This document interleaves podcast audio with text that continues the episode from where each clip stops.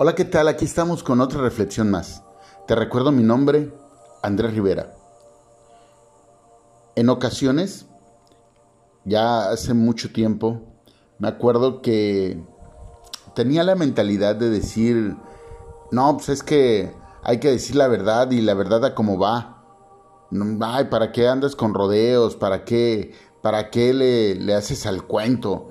No, la verdad que lo, la regó y lo hizo mal o, es una persona así y hay que decírselo. A ver si logramos un cambio. Y toma tu chocomilote, no lograbas ningún cambio. Al contrario, obviamente se provoca una mayor resistencia.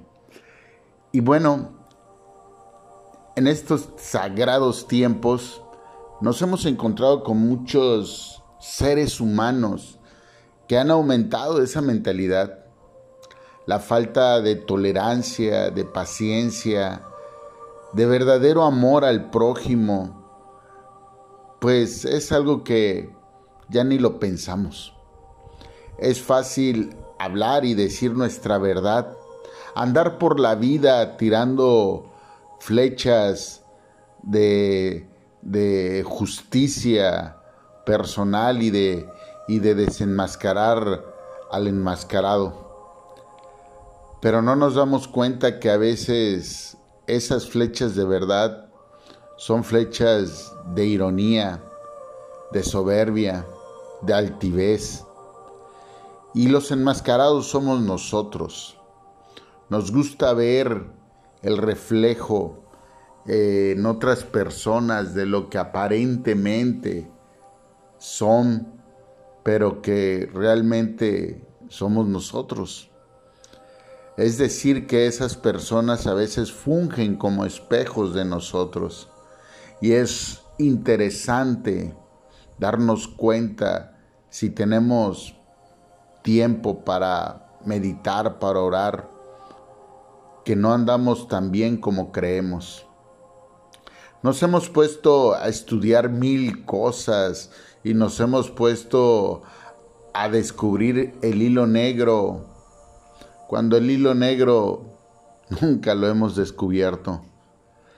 Hemos escuchado teorías de personas aparentemente estudiosos de la, de la mente y de las actitudes, pero verdaderamente tienen un problema que no se ponen a meditar y a estudiar su espíritu.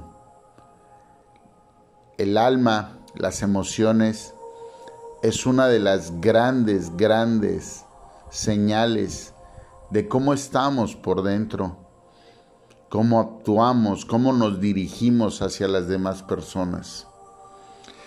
Muchas veces nos gusta utilizar máscaras de líderes porque tenemos un problema de autoestima baja y caemos en el, en el disque sobre liderazgo, en el cual realmente buscamos llamar la atención y una de las formas es creyéndonos que nosotros somos los, haciéndole creer a los demás que nosotros somos los correctos y estamos bien y todo, pero nuestras acciones hacia las personas que queremos corregir son ofensivas, son exhibicionistas, para que todos digan, ay, mira, lo corrigió, ay, mira esto.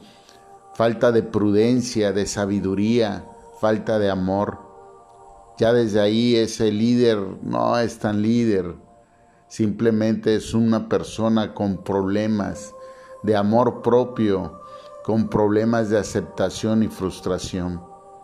Palabras fuertes pero reales, palabras que no nos enseñan, ¿sí? Que no nos llevan a ninguna parte, pero más sin embargo nos gusta practicarlas. Dice el libro de Santiago, capítulo 3, versículo 1 y 2. Hermanos míos, no nos hagáis maestros muchos de vosotros, sabiendo que recibiremos mayor condenación porque todos ofendemos muchas veces. Si alguno no ofende en palabra, Este es varón perfecto, capaz también de refrendar todo el cuerpo. Amén.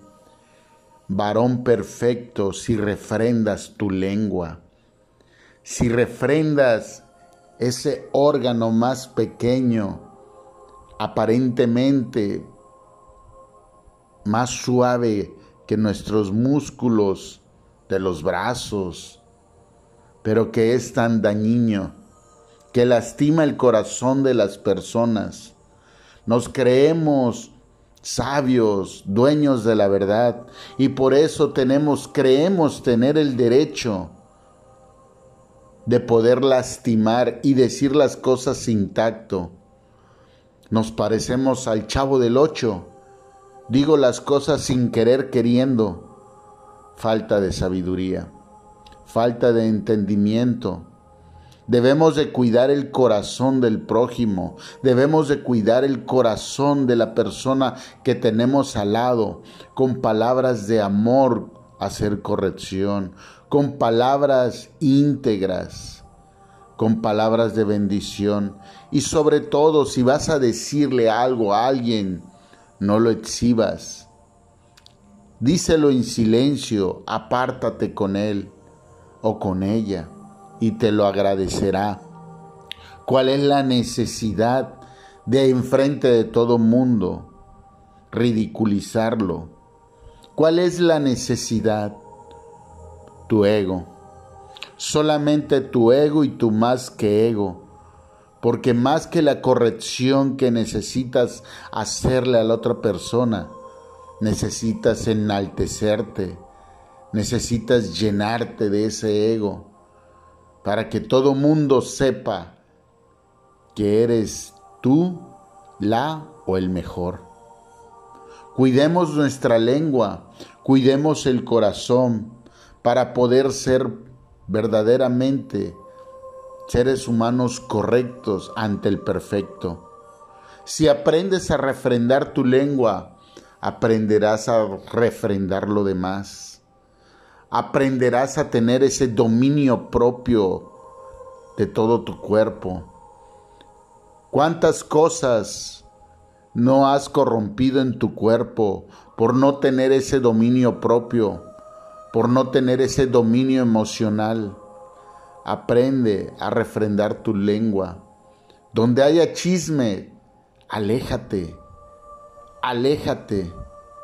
Como una vez le dije a una persona que me decía, es que a mí me llegan los chismes porque te juntas con chismosos.